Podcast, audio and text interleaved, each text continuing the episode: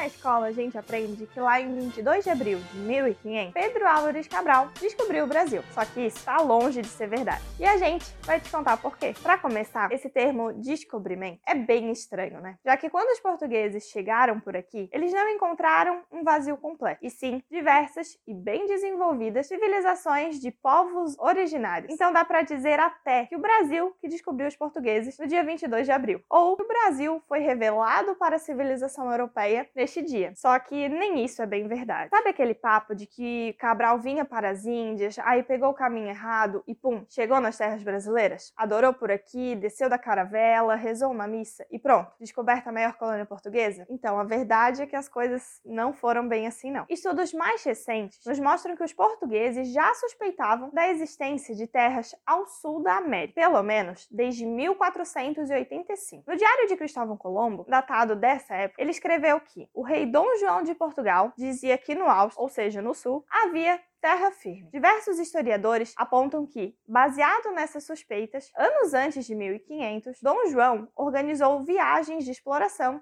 ao sul para encontrar esse território. Nessa época, Portugal e Espanha viviam uma verdadeira guerra fria nas grandes navegações. Então, o rei português queria se antecipar no descobrimento dessa nova terra. Acredita-se assim que três expedições tenham chegado ao Brasil antes de Cabral. A primeira teria sido comandada pelo português Duarte Pacheco Pereira, lá em 1498. Sobre essa viagem, restou poucos documentos que só foram descobertos no século XIX. Então, não é um fato aceito por todos os historiadores. Ele teria escrito um livro narrando a viagem e descrito a vegetação e os povos encontrados em seu destino. Segundo o historiador português Jorge Couto, essa região encontrada por ele era de fato o Brasil, mais exatamente a região do litoral do Maranhão. Só que se Duarte realmente chegou no Brasil 11 anos antes do que conta os livros de história, por que, que ele não findou ali a bandeira de Portugal e fez o que Cabral faria em 1500? Simples. Basicamente porque todas as terras que ele visitou estavam a oeste do Mediterrâneo de Tordesilhas. E e por isso pertenciam à Espanha. Portugal não poderia reivindicar aquela terra por causa do tratado estabelecido com o país rival anos antes. E foi por isso que essa expedição foi mantida em segredo pelos portugueses. Os outros dois espanhóis que chegaram ao Brasil meses antes de Cabral só não reivindicaram o território também por conta desse mesmo tratado, já que eles chegaram em terras que pertenciam a leste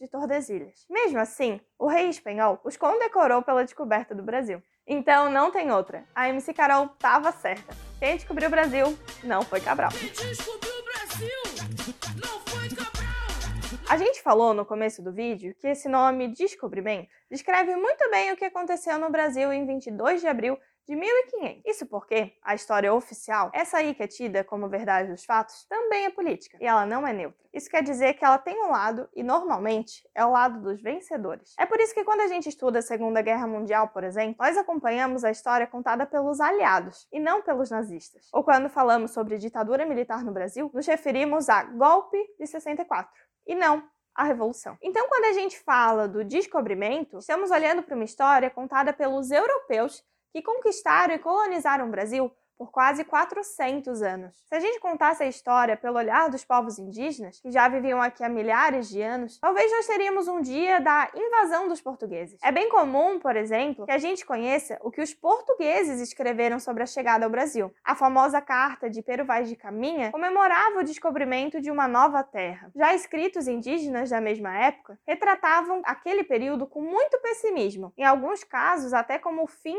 da sua civilização, ou como a morte de seus deuses. Os portugueses colonizaram o Brasil com base em um argumento religioso, validado pela igreja, o de conquistar o território dos chamados infiéis, no caso os indígenas, na pretensa intenção de salvá-los. Essa legitimidade faz com que até hoje exista uma normalização do descobrimento, ocultando a realidade dos fatos. Segundo os pesquisadores Marcelo Grondin e Moema Viese, a chegada dos portugueses inaugurou o maior genocídio da nossa história. Por aqui, quase 4 milhões de nativos foram assassinados. Para se ter uma ideia, em 1500, estima-se que viviam no Brasil cerca de 5 milhões de indígenas. Em 1650, esse número era de 700 mil. Atualmente, desde 1930, o dia do descobrimento do Brasil não é mais feriado, e como a gente pode ver, além dessa data esconder uma série de fatos poucos conhecidos, não há muito o que comemorar. Por isso, nesse dia, vale a gente pensar o que significou de verdade esse chamado descobrimento. Por hoje é isso, pessoal. Até semana que vem.